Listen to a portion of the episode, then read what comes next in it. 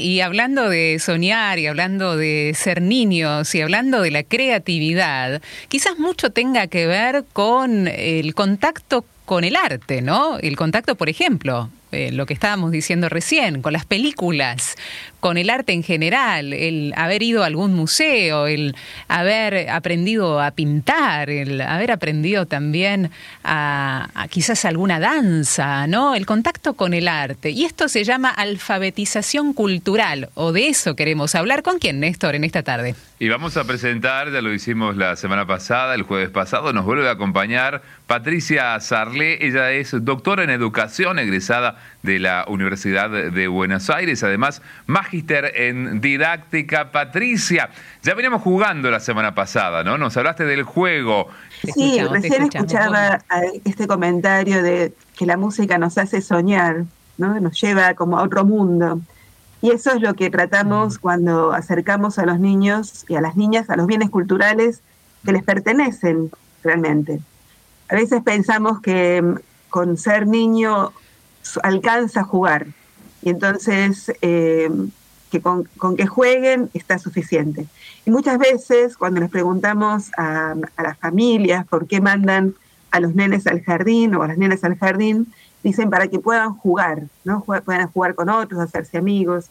Y en realidad, eh, cuando ingresan los, niños y las niñas a instituciones como la escuela, se les abre un mundo que es mucho más que el mundo del juego. Además, van a poder jugar con todo lo que dijimos la semana pasada.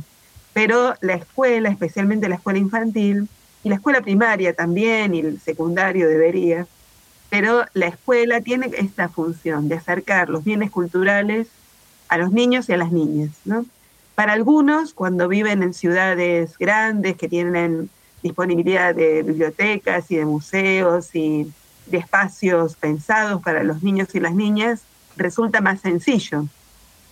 En otros, que están en algunos pueblitos más alejados, donde no hay un, teatro o un espacio cultural, acercar a los niños a estos bienes de la cultura que le pertenecen también, vivan donde vivan, es parte de la responsabilidad de los educadores. De las familias también, pero se supone que los educadores han sido formados para acercar y poner en disposición de los niños y las niñas estos bienes. Bueno, has dicho bien, ¿no? Son, son bienes culturales los que están así a disposición, un poquito más, es cierto, y, y aquí vos sabés que nuestra comunidad, nuestra audiencia radial y televisiva es muy amplia, llega a todo el país. Radialmente lo, lo, hacemos, más de 280 emisoras en toda la Argentina, con pequeñas localidades, con ciudades mm, más chicas, medianas, grandes, eh, y después también los que nos están siguiendo a través de la TV en Córdoba, en otros lugares de, la Argentina, a través de la página web, en otros lugares del mundo. Los bienes culturales están allí, ¿no? Disponibles sobre todo en, en mayor cantidad en, en, los grandes, en las grandes urbes. Eh, pero bien dijiste, Patricia, los docentes son los profesionales para poder acercar esto a los niños, pero los padres deberíamos también, ¿no? Aunque a veces no lo hacemos. Obviamente, también. Tenemos una ventaja hoy por hoy que no tenían nuestros abuelos o nuestros padres, ¿no? que es la disponibilidad de las tecnologías. Si ustedes se acuerdan, cuando fue la pandemia, algo que sucedió fue que los sitios de los museos o de las bibliotecas eh, accesibles, se pusieron a disposición de los más chicos y de las familias. Aparecieron infinidad de programas colgados en YouTube, uno podía ingresar al Louvre, podía hacer este, recorridos virtuales mm. en lugares que por ahí nunca se hubiera imaginado. Eh, también hay algunos programas en la televisión, sobre todo en los canales dedicados a, del ministerio, como Encuentro, Paca Paca, que tienen una, eh, una oferta cultural para los chicos y las chicas. Pero en esto eh, es importante eh, pensar que no alcanza con lo que está de moda. ¿no? Yo tengo que poder acercarle a los niños y a las niñas todos los bienes culturales. no solamente, hace unos días este, una cantante colombiana decía, no solamente acercarles el reggaetón, que es lo que está de moda, acercarles toda la música, la diversidad de música.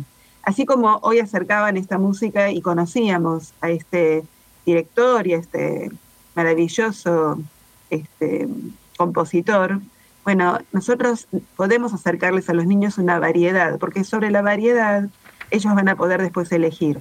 Si solamente escuchan o tienen acceso a un solo tipo de música o de cuentos o de relatos o, de obras, de, espectáculos, entonces van a tener poca posibilidad de eh, abrir esa, esa elección, elegir, descubrir qué es lo que a ellos realmente los hace soñar. Entonces, en ese sentido es importante poder eh, pensar no solamente en términos de calidad, sino también en términos de diversidad. Y sentarse con los niños a escucharlos, así como decíamos la semana pasada que es importante que los, las familias se sienten a jugar o que estén, sean partícipes del espacio de juego y enseñen juegos. Bueno, acá también las familias pueden acceder, digamos, acercar a los niños y las niñas a estos bienes culturales que eh, los recibimos muchas veces como herencia, ¿no? Pensemos esas nanas que nos cantaban nuestros padres para dormir, esos cuentos maravillosos, esas canciones, esas rondas, ¿no? Que eh, también van pasando de boca en boca y que tienen que ver con nuestro acervo cultural. Mm. Patri, ¿nos puedes enumerar algunos bienes culturales? Porque estás haciendo, ¿no? Estás nombrando algunas cosas que quizás no nos imaginamos que son bienes culturales. Por ejemplo, los cuentos que leíamos cuando éramos chicos o que nos ayudaran a, leer, ¿no? Eh, los, el arrorró, que nuestra madre nos cantaba. Eh, ir a un museo, porque uno dice, bien cultural es solamente ir a un museo, conocer de la historia, ¿no? Pero ¿qué, qué, son bienes culturales? Si podemos enumerar eh, algunos y ejemplificarlos para que tomemos conciencia de que muchos tuvimos ¿no? el acceso a esta riqueza y otros quizás eh, todavía hace falta un empujoncito más. Em, voy a ir un poquito más atrás. Una de las, de las de lo que nos diferencia de los animales, ¿no? la diferencia entre el hombre y, los, y el reino animal, ¿no? el resto de los animales, es la posibilidad que tenemos de simbolizar. Mm. Y entonces esa capacidad que tenemos de poder manejarnos no en el terreno de lo concreto, sino en el terreno de los símbolos, es lo que nos ha permitido a lo largo de la historia no vivir en cavernas, ¿cierto? Si, si nosotros no tuviéramos esa posibilidad de imaginar, de simbolizar y de poner por fuera de nosotros los productos de nuestra imaginación, no tendríamos hoy el avance en las diferentes artes como tenemos. Seríamos como los animales, viviríamos en la cueva. Y eso no sucede.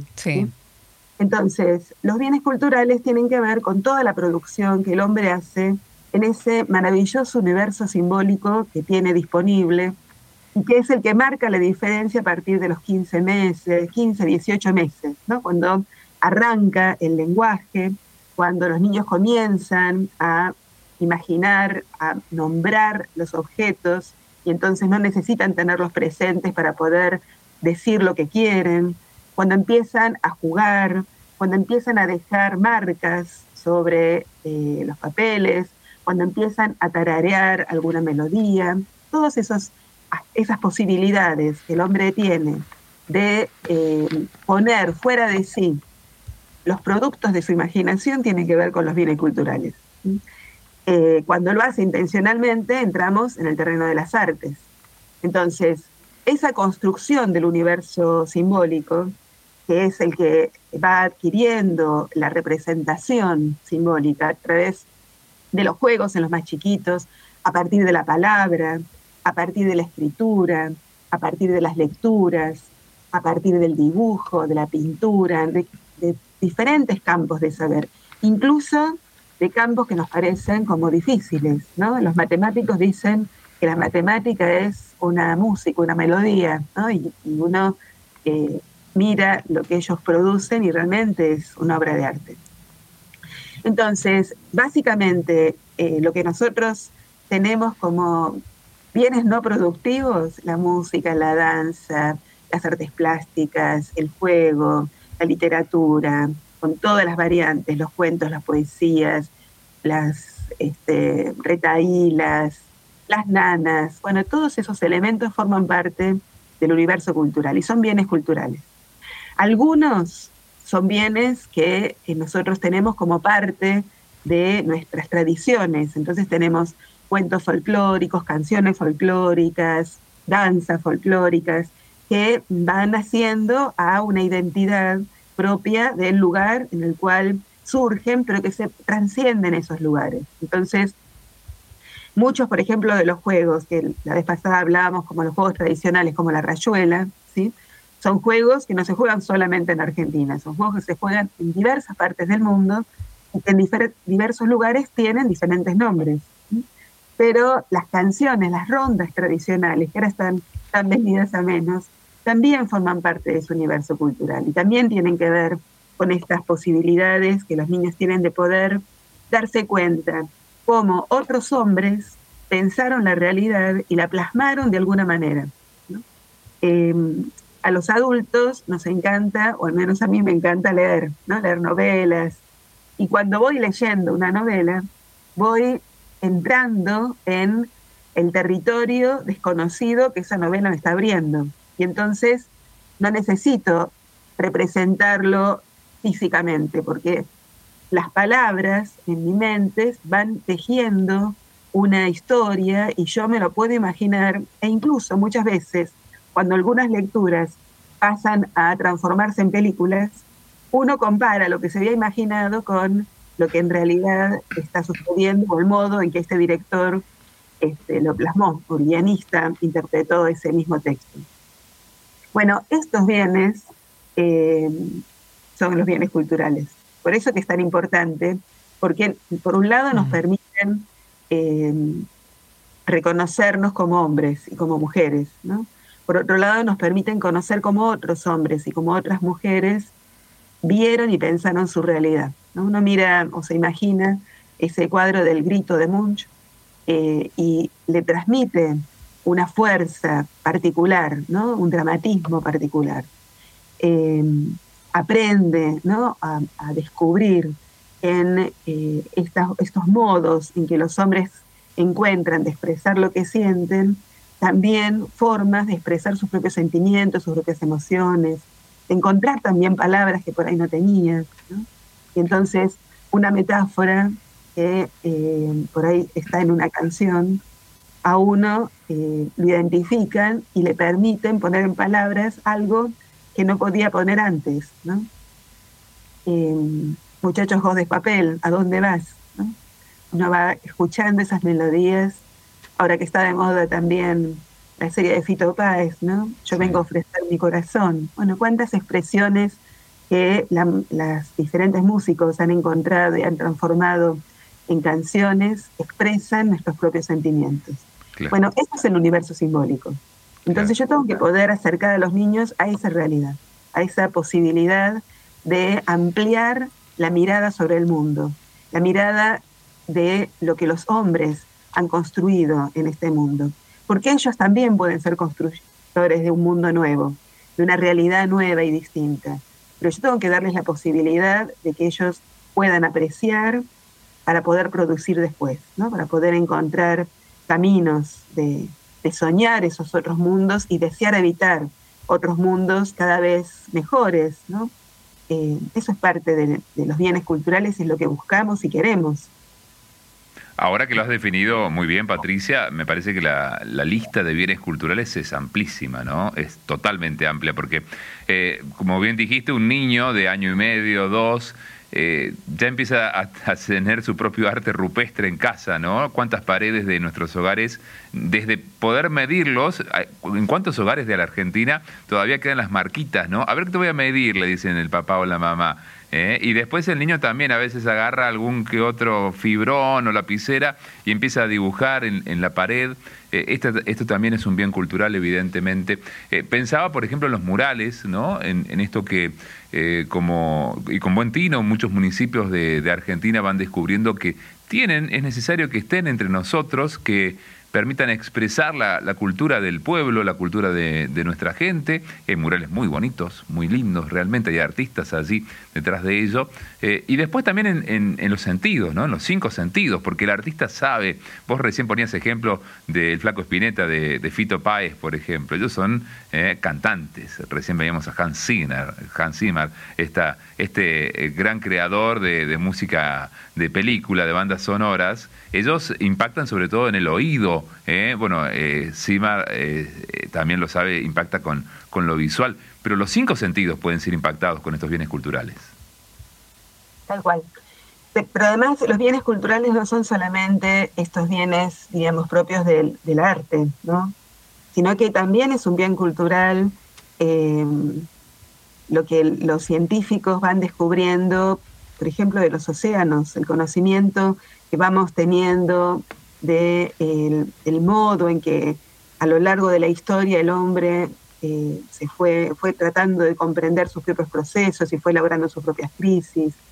Em, decíamos también la matemática, ¿no? el modo en que eh, esos cálculos maravillosos permiten generar aproximaciones a realidades que por ahí se pueden comprender se pueden eh, justificar mucho tiempo después, pero tiene como una, esa beta creativa que el hombre tiene. Digamos, hay una, una fuerza en el hombre de producir y de crear que eh, va más allá de, lo productivo a nivel económico. A veces los bienes culturales los menospreciamos porque no son, no son productivos. En realidad uno gasta plata para poder experimentarlos muchas veces, porque entrar a un museo supone pagar una entrada, ir a un espectáculo teatral también, aun cuando haya muchas oportunidades gratuitas. Bueno, es una inversión que uno está haciendo y que está haciendo con los niños y las niñas para que puedan tener esta diversidad de, modos de conocer. Y también hay algunos lugares que por ahí no tienen un acceso tan directo, pero que la misma comunidad se organiza para poder generar espacios potentes para los niños y las niñas. Estaba pensando, por ejemplo, hay un, grupo de profesoras del, jubiladas ya del Instituto de Bariloche que eh, hacen los, unos viernes a la tarde en la biblioteca pública espacios de lectura para bebés. Y entonces eh, invitan a las familias ese nido de palabras para acercar a los niños y las niñas chiquititos de cero, de apenas días, meses, hasta los tres años reciben niños y niñas. Y acercarlos a ese mundo de la literatura infantil, ¿no? de los bellos relatos, mm. de los cuentos que por ahí en sus casas no tienen, porque no, no necesariamente las familias a veces tienen disponibilidad de recursos para poder acercar estas, estas situaciones a los chicos. Pero bueno, es parte. Patricia, es que pensaba también de todo un poco. Eh, ¿Sabes que pensaba en a veces en la alfabetización cultural conjunta entre adultos y niños? Porque muchos padres, como vos decías, no, no tuvieron de niños esta posibilidad, ¿no? O tuvieron más escasas posibilidades. Y cuando fueron papás, y me animaría también a decir, cuando son abuelos, eh, ahora, pueden aprender junto a sus nietos o junto a sus hijos de toda esta diversidad de la cual hablabas hace un ratito. Y eso es realmente maravilloso también, Patri. Tal cual. Muchas veces en las escuelas infantiles eh, se hacen salidas, ¿no? Se va a visitar la laguna o se va a visitar eh, un museo, se va a un espectáculo o se va al central de bomberos. Bueno, son bienes culturales. Y las familias este, que necesitan, digamos, los niños pequeños necesitan ser acompañados. Entonces, en las escuelas infantiles en general se pide a las familias quienes puedan acompañar en las salidas. Y muchas veces las familias van aprendiendo lo mismo que los chicos van aprendiendo. Y otras aportan conocimientos que por ahí no teníamos o que no sabían. Eh, hay una escuela en, Chaco, Cacique Pelayo, que eh, tienen una experiencia muy linda de ir a la laguna, que está cerquita de la escuela, y siempre van con la comunidad. Y una de las cosas que ellos siempre cuentan es cómo los abuelos y los que acompañan, así que Pelayo atiende eh, familias de la comunidad COM, van dándole el nombre de, cada uno de los arbustos que ven y contando para qué sirven, que son conocimientos que tienen las abuelas de esas hierbas, de esas estos eh, eh, hojitas o, pájaros o alguna realidad que se transmiten en las comunidades que por ahí la escuela no, lo sabe. Entonces es mutuo. Por un lado la escuela aporta y también las familias y las comunidades aportan, porque es parte del intercambio cultural, es parte de lo que tenemos como riqueza todos. No es, no es cierto que eh, no tenemos algo para aportar, aún en, la situación de mayor vulnerabilidad hay algo para poder aportar, de la propia tradición, de las propias narrativas, de las propias historias, de los propios relatos. Y eso también tiene que ser apreciado y tiene que poder ser puesto en valor.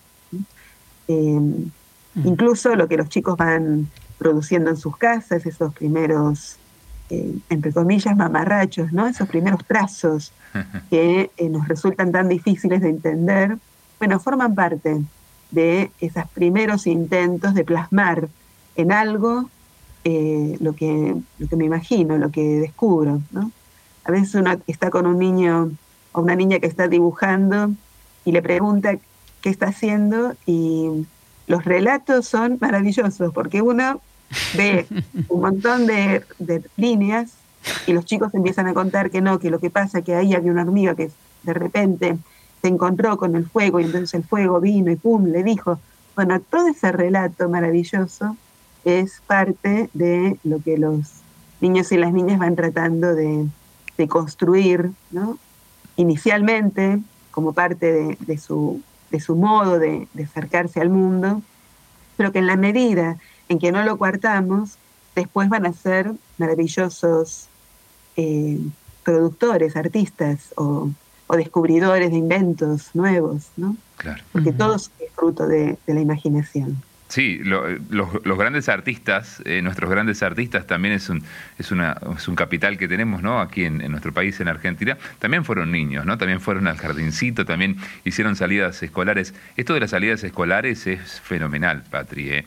porque es cierto, los papás, y no solo los papás, a veces también los abuelos están atentos. ¿eh? ¿A dónde vas? Esta semana tenés la salidita a tal lado.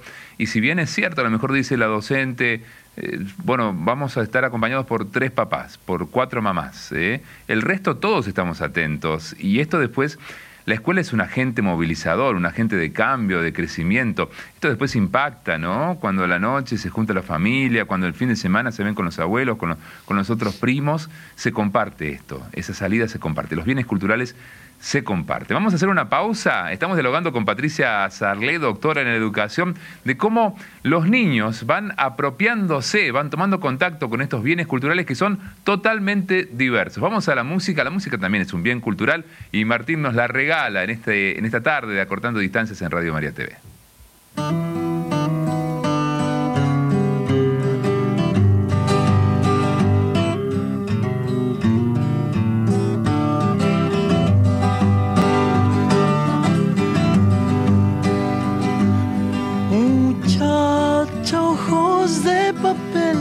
Dónde vas? Quédate hasta el alba. Muchacha, pequeños pies, no corras más. Quédate hasta el alba. Sueña un sueño despacito entre mis manos hasta que por la ventana suba el sol muchacha piel de rayón, no corras más, tu tiempo es hoy. Y no hables más, muchacha, corazón de tiza, cuando todo duerma, te robaré un color. Y no hables más, muchacha, corazón de tiza, cuando todo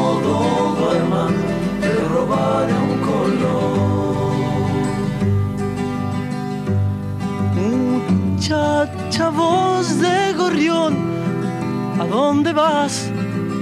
Quédate hasta el día.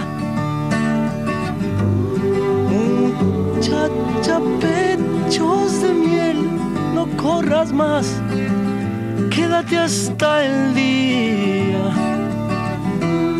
Duerme un poco y yo entre tanto construiré un castillo con tu vientre hasta que el sol.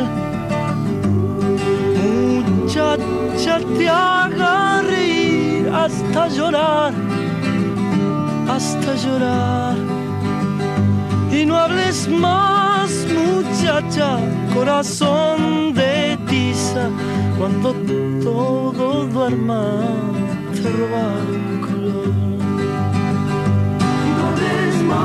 muchacha, corazón de tiza, cuando todo duerma te robaré un Flaco Espineta, muchacha ojos de papel, ¿no? Como lo nombraba hace un ratito quien nos acompaña en esta tarde, Patricia Sarlé, doctora en Educación por la Universidad de Buenos Aires, licenciada en Ciencias de la Educación y magíster en Didáctica. Bueno, Patri, como este muchacha ojos de papel, hay un montón de ejemplos que vos nos has dado en esta tarde. ¿Sabes qué, en qué pensaba? No sé si es un giro demasiado abrupto el que voy a dar ahora, pero quizás no.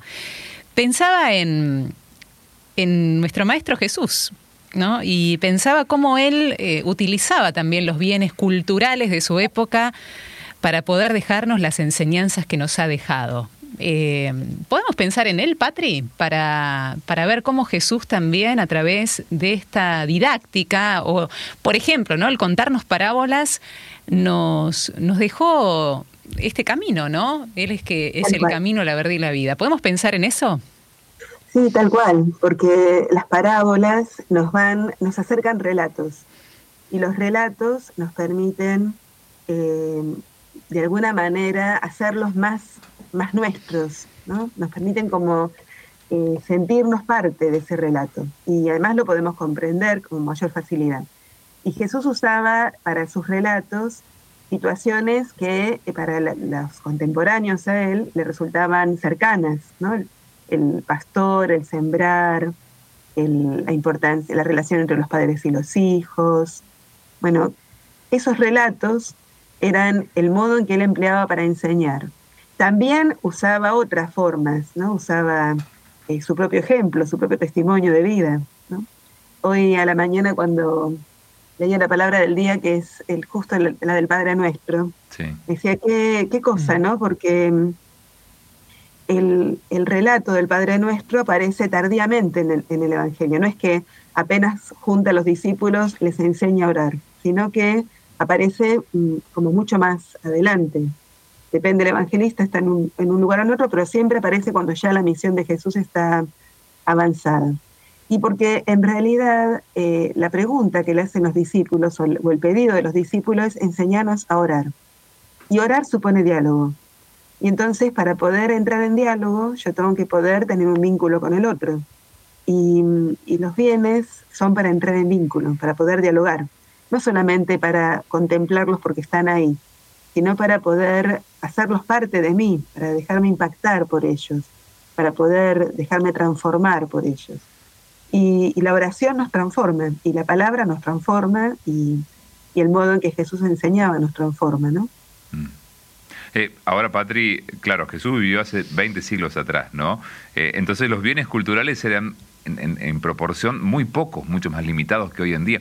Es increíble la explosión que hemos tenido en cuanto a la variedad y la disposición que tenemos de estos bienes. A ver, hagamos un, no sé, un raconto rápido en, en, la historia y podemos decir, desde que existe la imprenta, este invento que nos dejó Gutenberg, también esto, y de hecho lo primero que se imprimió fue la Biblia, ¿no? Es, el libro más impreso de toda la historia. Eh, claro, pero acordate que en el siglo V antes de Cristo, ya en la época de Pericles, teníamos las estatuas, las esculturas. O sea, nosotros lo que pasa es que no tenemos vestigios de ese momento más que la escritura, porque es lo que nos quedó. Si hubiéramos tenido la posibilidad de grabaciones, hubiéramos escuchado los salmos que cantaba Jesús con los discípulos. O, podríamos haber visto una foto de lo que dibujaba en el piso cuando eh, escuchaba a la, pecadora, ¿no? El relato. O sea, los bienes están, el, siempre estuvieron, porque es parte de lo que nos hace seres humanos.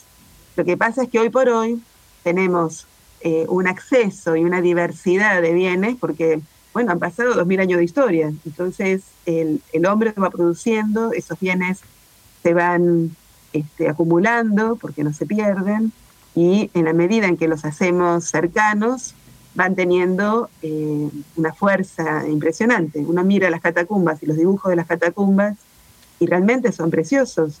O todos los íconos ¿no? de, del tiempo, del comienzo del siglo mil. O sea, hay, una serie de, de expresiones que van como mostrando la necesidad que el hombre tiene de eh, contarle a otros cómo mira y cómo ve el mundo. En definitiva, los bienes culturales tienen que ver con eso, con poder encontrar en esa música, en esa danza, en, ese, en esa literatura, en esa obra de arte, de teatro, lo que fuera, el modo en que el artista, el científico, ¿no? ha eh, imaginado ese mundo.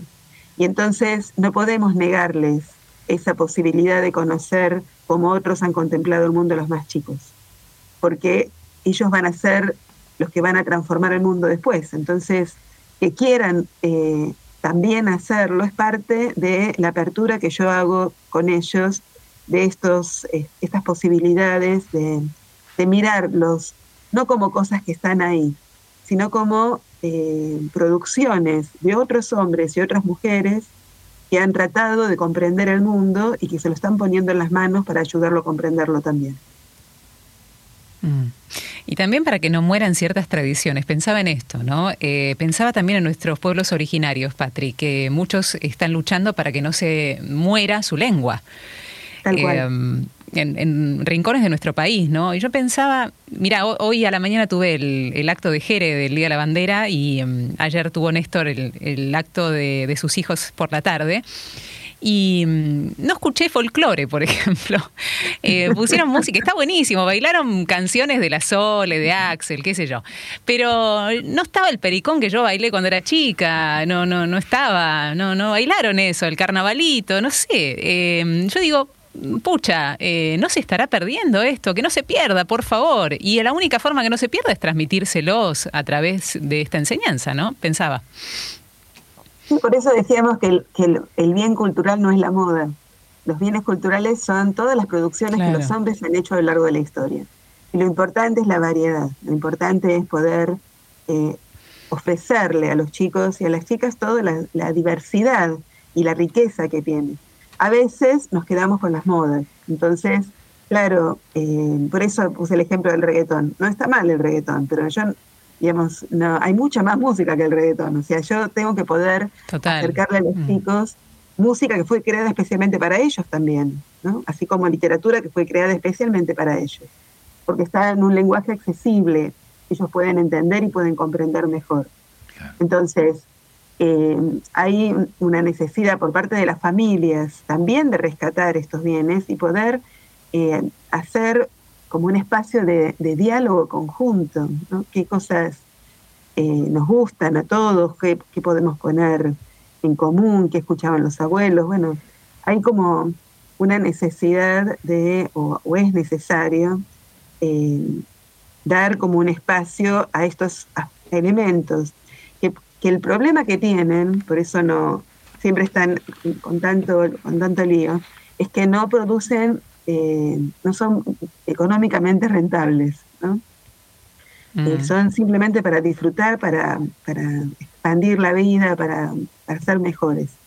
Hay una, había una película hace muchos años de algo que hablaba de un músico que siempre estaba pensando cómo componer su, música y tuvo que trabajar de maestro de música. Y entonces va mostrando todo lo que las peleas que tenían para que pudieran dejar la hora de música en la escuela secundaria en la que estaba, porque bueno, había que darle más horas a otras disciplinas. Y está bueno que haya otras disciplinas que ocupan horas, pero eso no significa que eh, la música, la literatura, las artes visuales, la danza, el teatro, no, no esté presente ¿no? dentro de lo que es la escolaridad de los chicos. En las escuelas infantiles están más presentes porque son como el corazón de la escuela, o sea, es mucho más potente lo que sucede en estos lenguajes que por ahí en otros, porque los chicos todavía no tienen la habilidad conceptual para poder comprender las disciplinas más duras, diríamos. Pero a veces estos lugares eh, en la escuela primaria y en la escuela media son dejados de lado o son para aprender eh, música, no para disfrutar de la música o para poder este, pasar el rato, digamos, son como los, los espacios eh, no comprendidos. ¿no? Mm. pero, pero, Patricia, volviendo al tema de los actos, ¿no? Eh, digo porque justo coincidió que con Verónica pudimos participar del acto en, estos días, actos que tienen que ver con lo que estamos viviendo también en estos meses, ¿no? Es como la época fuerte, ¿no? Entre mayo y julio y agosto, por allí, los actos de los chicos. a veces ves los más chiquititos, los de jardincitos, generalmente, ¿no? Cuando vos decís, voy a un acto de los más chiquitos, y generalmente salen bailando o hacen alguna, alguna expresión con sus papás, con sus tíos, con sus abuelos, y es muy bonito. Ellos, bueno, se suman, pero es divertido. Después ya cuando aparecen los niños de primaria, depende de la edad también, ya sí tienen más participación, pero siempre está limitada, el docente tiene mucha presencia allí. Pero sabes que, viendo a los chicos del secundario, a veces esto que falta a lo mejor en la currícula, en la clase, aparece así. Los chicos toman protagonismo. ¿eh? De pronto ves cosas muy creativas en el marco de un acto y los chicos le ponen su toque, su presencia, recrean algo que pasó hace dos siglos atrás o, a lo mejor eh, inventan algo nuevo, van y vienen en la historia. Y esto es arte, esto es un bien cultural que ellos mismos generan, esto es muy valioso, Patricia. Absolutamente. Por eso decíamos que los bienes culturales no solamente son los que contemplo, sino los que yo puedo producir es, eh, porque, es, porque es mm. parte del ser hombre el ser mujer, o sea, es, parte de, este, de nuestra posibilidad humana eh, producir estos bienes ¿no? y compartirlos con otros. Eh, algunos digamos, tienen esto como su trabajo, otros como espectadores o como este, amateurs, si quieren. Pero en realidad todos tenemos la posibilidad de hacerlo hace muchos, hace muchos años Leda Badallares había hecho una recopilación de las coplas norteñas, ¿no? Con Mariana Walsh. Bueno, son eh, producciones realmente maravillosas. A veces quedan relegadas a una discografía mm, como de élite. Bueno, pero es parte de lo que tenemos que poner en valor de nuevo, ¿no? Poder eh, acercar todo el mundo, no solamente una parte, ¿no? todo, toda la realidad, porque todo le es interesante a los niños y a las niñas. A mí me, ¿Sabes qué? Me acercaban Perdón, Patrick, hay como un delay, eh, no, quería pisarte, pero hay como un delay que no me permite este, ir inmediatamente después de que terminas. Eh, me acercaban un libro de Teresa Usandivaras que recopilaba eh, canciones de cuna. Me pareció tan espectacular, ¿no? Canciones de cuna tradicionales eh, de Argentina y de Latinoamérica. Y yo pensé que era la Rorró nada más. y te vos decís, bueno, lo único que cantaba era la Rorró. Es increíble, porque nada, me hiciste acordar cuando hablaste de las coplas. Hay mucho que está relacionado con las coplas. Eh, muchas canciones de cuna relacionadas también con nuestros pueblos originarios y con, con tradiciones antiquísimas, ¿no? Me quedé sorprendida, yo dije, wow, cuánto, ¿no? Para seguir aprendiendo. Mira, para los más chiquitos, y están todos disponibles en YouTube o en Spotify, Judith Akoski, que es una maravillosa artista argentina, tiene una serie de cuatro discos que se llaman Ruidos y Ruiditos, especialmente hechos para los más chiquitos. Y hay uno que es solamente de nanas y es una belleza lo que ella recopila y, presenta ahí. ¿no? Em, digamos, hay mucho material disponible, accesible, eh, al, al, dedo del celular, ¿no? para poder buscar. Lo importante es poder ofrecer esa variedad y poder preguntar cuando no se sabe, bueno, alguno que me, que me oriente, que me ayude.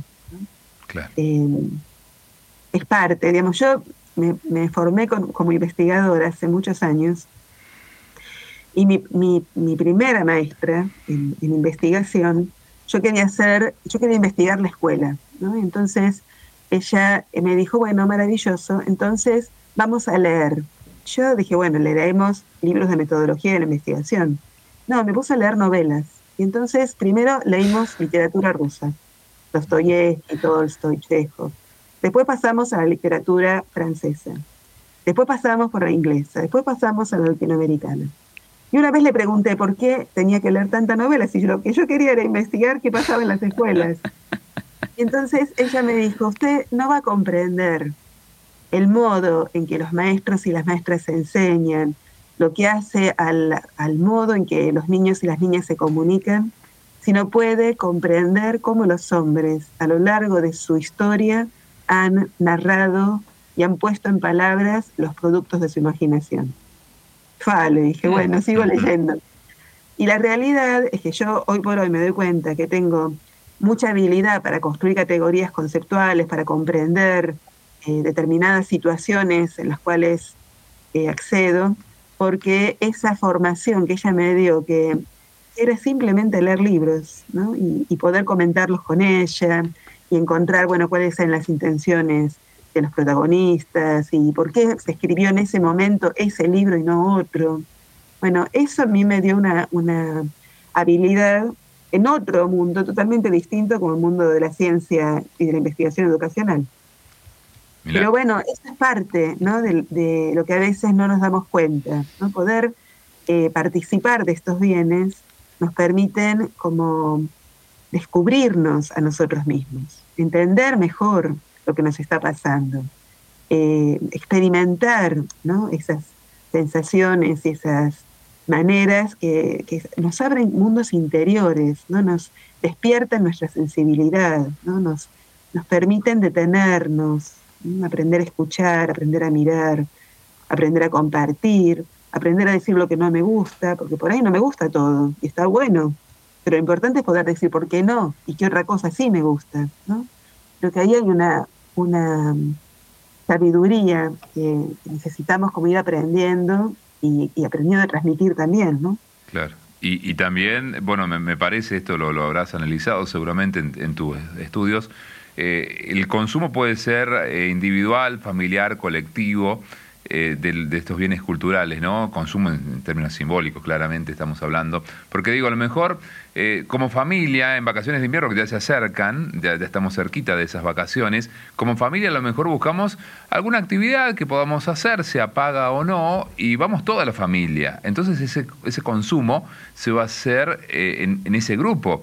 De manera que después, cuando salgamos de esa actividad cultural, podamos todos decir qué nos pareció esto que decías. ¿Te gustó o no te gustó? Fuimos a ver, no sé, eh, una orquesta sinfónica, algo que a lo mejor los chicos no ven todos los días. ¿eh? Esto. Eh, o a lo mejor vas solo, o vas con un amigo, o con una amiga, o a lo mejor vas con tu curso.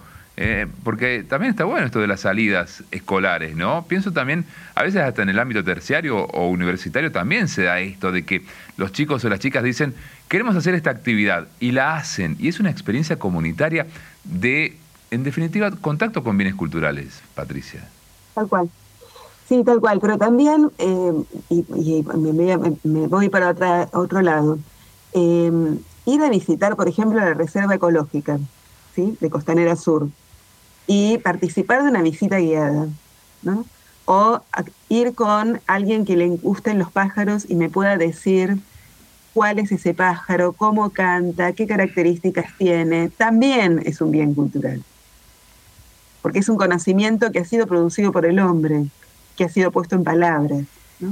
O por ahí visitar a una señora en la sierra que se dedica a eh, buscar hierbas medicinales y las clasifica, me puede enseñar qué características tiene, cómo las reconozco, cuáles son buenas, cuáles no, también lo es hemos mencionado fuertemente las artes, pero las ciencias también han avanzado y tienen que ver con estos bienes. Por eso no es un, patrimonio solamente del que pudo formarse. Todos tenemos algo para ofrecer, para compartir con otros y un modo de, ver el mundo. Bueno, un bien cultural tiene que ver con eso, con las diversas maneras que los hombres y las mujeres han encontrado de contarle a otros el modo que ven y que interpretan el mundo.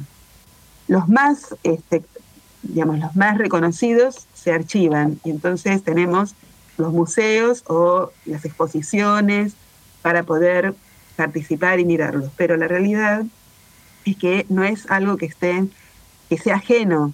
O sea, cualquiera puede y tiene la posibilidad de producir algo bello, ¿no? algo rico, algo potente que eh, pueda ser apreciado también por otros. Y eso es lo que los chicos tienen que aprender desde muy chiquitos, que todo lo que ellos hacen puede hacerse para un bien mayor y para poder compartir con otros. Y que eso nos hace mejores. Y que eso es algo que yo puedo compartir. Que puede no gustarme, pero eso es otro problema. digamos, buscaré otra cosa, otra forma. Digamos, hay una, una necesidad del hombre de poder compartir su experiencia y ponerla fuera de sí. ¿no? Eh, bueno, eso es parte de lo que enseñamos a los más chicos. Claro. Tal cual. Patri, vamos a una pausa, la última, si hacemos un cierre después y leemos los mensajes que si quieren escribir, ¿no? Para poder participar de esta charla, el 3518-171-593. Un ratito más dialogando con la doctora Patricia Sarle. Ya venimos.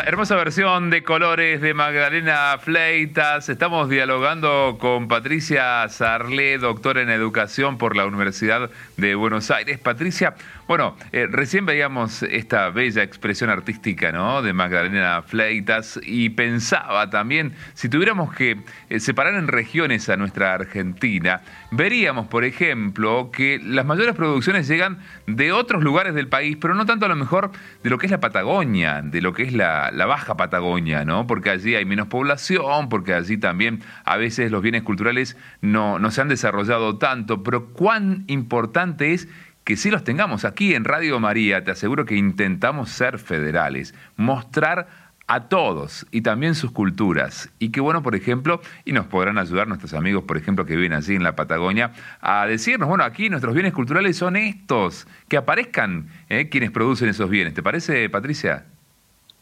Sí, pero la Patagonia tiene artistas maravillosos. Por ahí no los conocemos, no son tan comerciales pero hay circuitos culturales impresionantes. Digamos, Bariloche tiene un circuito cultural que es impresionante. Toda la zona cordillerana tiene, em, sobre todo en, base a las universidades y a las escuelas, tienen espacios de producciones muy interesantes con mucha recuperación de las tradiciones mapuches y de los cantos propios de los lugares. Em, probablemente las conocemos poco, pero las cuevas de manos están en la Patagonia, o sea, las pinturas rupestres están al sur y además tienen una maravillosa este, obra de arte de la creación disponible al alcance de la mano. Em, pero, pero hay mucho, lo que, por ahí es poco conocido, pero, pero hay mucha producción en, en Patagonia. Patri, pensaba en unir la alfabetización cultural y creo que se liga también y tiene que ver con la alfabetización escrita ¿no? de nuestros peques desde la primera infancia, porque creo que esto también, ¿no? el dar la palabra y escuchar, es un modo de dejar huella. Y qué importante que podamos ligar esta, esta importancia ¿no? de, de, de ser alfabetizados, los alfabetizadores en nuestro país y la importancia que tiene esto en el contexto cultural. Tal cual.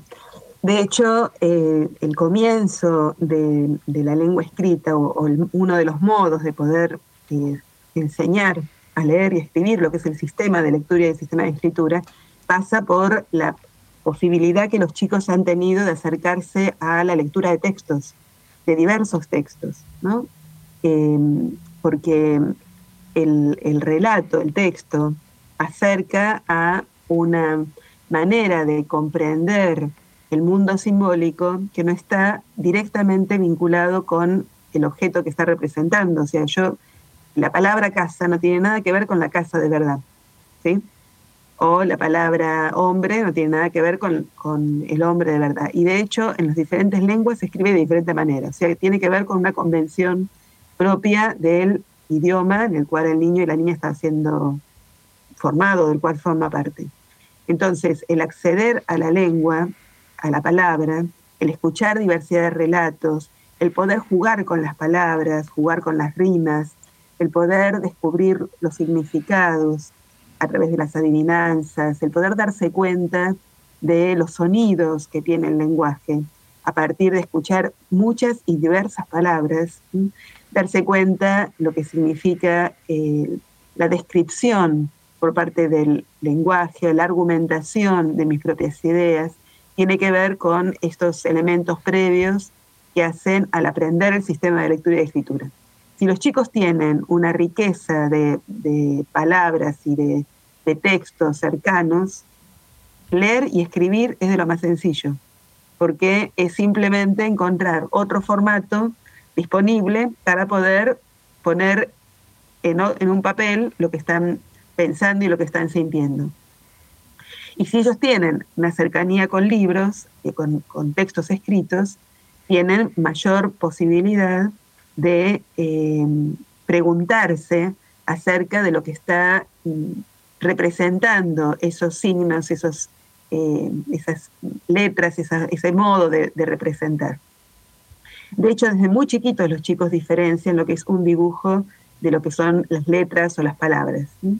Eh, siempre y cuando tengan eh, accesibilidad, o sea, no es un aprendizaje, una enseñanza dirigida, pero sí está muy estudiado que la ampliación de vocabulario, la, escucha de textos, el jugar con las palabras, el darse cuenta de los sonidos de las letras, el jugar con adivinanzas, el escuchar poesías, el repetir poesías, el cantar canciones, bueno, todo lo que hace el lenguaje oral tiene impacto en el lenguaje escrito. Eh, de hecho, muchos niños, aun cuando no ha sido em, de manera sistemática la enseñanza de la escritura, escriben y aprenden a escribir, simplemente porque han encontrado esa representación, le han podido dar sentido a la representación que tenían esas letras. Y entonces han podido empezar a eh, anticiparse a lo que es el, sistema de escritura y el sistema de lectura que por ahí está como mucho más eh, disponible o, tiene como objetivo lo que es la escolaridad básica. Pero el gran problema que tienen los niños es la comprensión del texto. Y muchas veces el problema de la comprensión pasa por no haber escuchado relatos. Entonces es difícil leer y poder entender lo que estoy leyendo si yo no he participado de largas historias y relatos complejos, con palabras difíciles, este, haber escuchado o haber participado en, la lectura compartida de novelas, ¿no? Es, es parte de, lo que los chicos tienen como, como posibilidad. Bien. Em, a narrar, a narrar más entonces, ¿no? Esto a narrar más y a jugar más. Claro. Porque el juego dramático tensiona el lenguaje. O sea, me obliga a hablar, me obliga, lo decíamos la semana pasada. El juego dramático me obliga a poner en palabras lo que estoy jugando, el texto que estoy describiendo, el guion que estoy eh, transcurriendo a lo largo del juego. Fíjate, fíjate, Patrick, cuando a lo mejor viene la abuela y el abuelo a casa, por ejemplo, ¿no? Y a veces, viste, que eh, se da un diálogo y de pronto el abuelo o la abuela se personifican algo y el niño para, viste, detiene la mirada, se pone atención así, porque a lo mejor descubre que hay un relato y una narración. A lo mejor es un, es un minuto que, que, que, la abuela o el abuelo o la tía o el tío, por decirle que, que viene de, de afuera, se pone en un personaje eh, y empieza a hacer a lo mejor un poco de payasada, lo que fuera, y el, y el niño se, se, se, pone así con mucha atención, ¿no? Tal cual.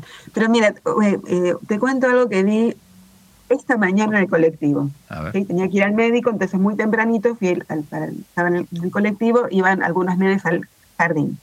Había un nene chiquito de dos años sentado a upa de su mamá y junto a la ventanilla y entonces, eh, mientras transcurrió el, recorrido del colectivo, le dio el celular con una musiquita y el nene miraba la musiquita. Cuando yo era chica, ¿sí? y viajábamos en colectivo con mi mamá, o cuando viajábamos con otros, eh, lo que hacíamos era mirar por la ventana, ¿sí? lo que iba pasando. Y entonces, mi mamá o con quien viajaba, me iba diciendo, mira, un policía Decile, chavo, al policía, mm. mira, la señora está vestida de rojo. Ay, paramos, fíjate cómo está el, perro caminando y se hacía una descripción de todo lo que veíamos por la ventanilla, como una forma de entretenerme en ese viaje en colectivo que a veces se hacían eternos. ¿sí? Em, eso es poner en acto la palabra. Y eso es muy sencillo. Lo único que necesita es que en lugar de estar mirando el celular, yo vaya narrando y relatando a los niños lo que vemos pasar por el camino. Es muy sencillo, em, pero a veces nos olvidamos de que las cosas sencillas son las que más potencian la imaginación. Mm. Cierto, Patri. Eh, ya finalizamos nuestro tiempo. Eh, pregunta de la audiencia si hay algún escrito tuyo del juego, eh, de, este último tema, educación, alfabetización escrita y cultural. ¿Qué, ¿Le podemos recomendar algún libro tuyo a la gente, Patri? Mira, en la web hay mucho disponible. Cuando fue em, el COVID, cuando estuvimos en la pandemia, UNICEF nos pidió a Inés Rodríguez Sáenz y a mí si podíamos escribir lo que era el corazón de la educación inicial. Y entonces hay, digo porque es está disponible en la web, hay una serie que es para equipos de conducción, que pensó para, para directores de, centros de desarrollo infantil, eh, que van contando esto. Digamos, todo lo que estoy contando yo está puesto ahí. Y además, como estaba pensado para tiempos de pandemia, hay un montón de recomendaciones y de sitios que pueden buscar, mirar y demás. Creo que es lo más este, fácil de encontrar. Buscan, eh, claro, buscan educación inicial, tiempo de pandemia, alguna cosa así, lo van a encontrar. Lo van a encontrar seguro. Gracias, Patricia. ¿eh? Muchísimas gracias. ¿eh? Una vez más, como lo hiciste el jueves pasado, por, por acercarte, por compartirnos de tus saberes, de tus conocimientos en educación. Bueno, muchas gracias a ustedes por la invitación. Hasta la próxima. Que te mejores. Un abrazo. Gracias.